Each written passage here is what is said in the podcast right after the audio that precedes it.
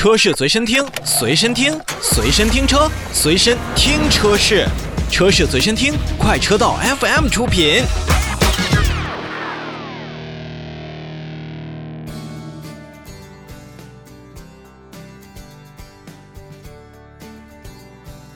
好，我们下面来看另外一台比较硬核的国内 SUV。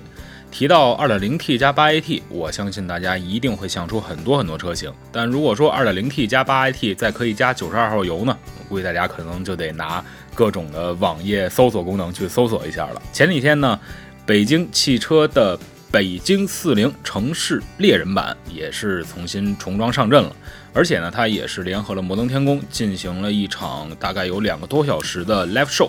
也是公布了两驱和四驱共计四款车型的新车售价，它的售价区间是十五点九八万元到十八点九八万元。由于有了全新的二点零 T 加上八 AT 这一个全新的动力总成呢，也使得城市猎人版的北京四零看起来也是更加的硬派了。同时，车辆也是提供了五种颜色，像什么极夜黑、雪域白、火焰红、丛林绿以及逆夜蓝等等。这种五种车身颜色可供大家来去选择。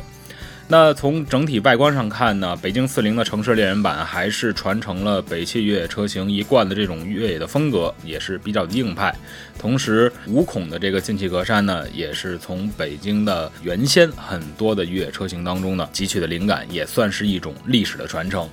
那总体来讲呢，带光圈式的 LED 分体大灯呢，这一点我觉得在外观上是要着重跟大家说一说的。因为我原先在试驾北京四零的时候，那么那个时候还是灯板加上一个透镜，虽然有当时的氙气灯以及是卤素灯可选，但是时下 LED 光源的这个加入，也是让城市猎人版在外观上，尤其是前脸的吸金程度上。要更好一些。除此之外，方正的车身加上比较威武和很传统的越野车的造型，再有呢就是北京四零城市越野版，像外露式的铰链呀、连接的结构啊，以及可独立开启的尾窗的尾门的车窗啊，也都散发着这种很硬派、很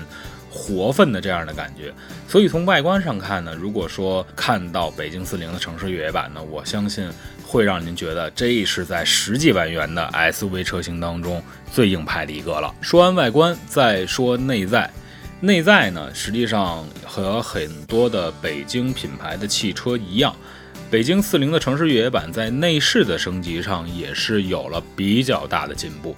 之前我在试驾最早的北京四零的时候，那个时候还是一台手动挡车型，然后内部呢，呃，到处也不能说到处吧。都是遍布着很多硬塑料的材质。那到现在呢，像有十二点三英寸的全液晶仪表、实控的中控大屏，还有包括呃流媒体后视镜，再加上纳帕的真皮座椅，以及比较多的纹理和皮质的包裹，还有搪塑的软材料。整体来看的话，从北京四零城市越野版的内饰当中，你也能体会到。这款车和原来的四零车型不一样的感觉。另外，2.0T 加 8AT 确实是一个全新的动力组合。2.0T 的最大功率165千瓦，最大扭矩380牛米。那么对于 8AT 的这种加持呢，在油耗上以及动力的传动的链接效果上，我觉得可能会更加平顺一些。而且呢，能加92号油，这对于去穿越或者说是想越野去玩一玩的这种。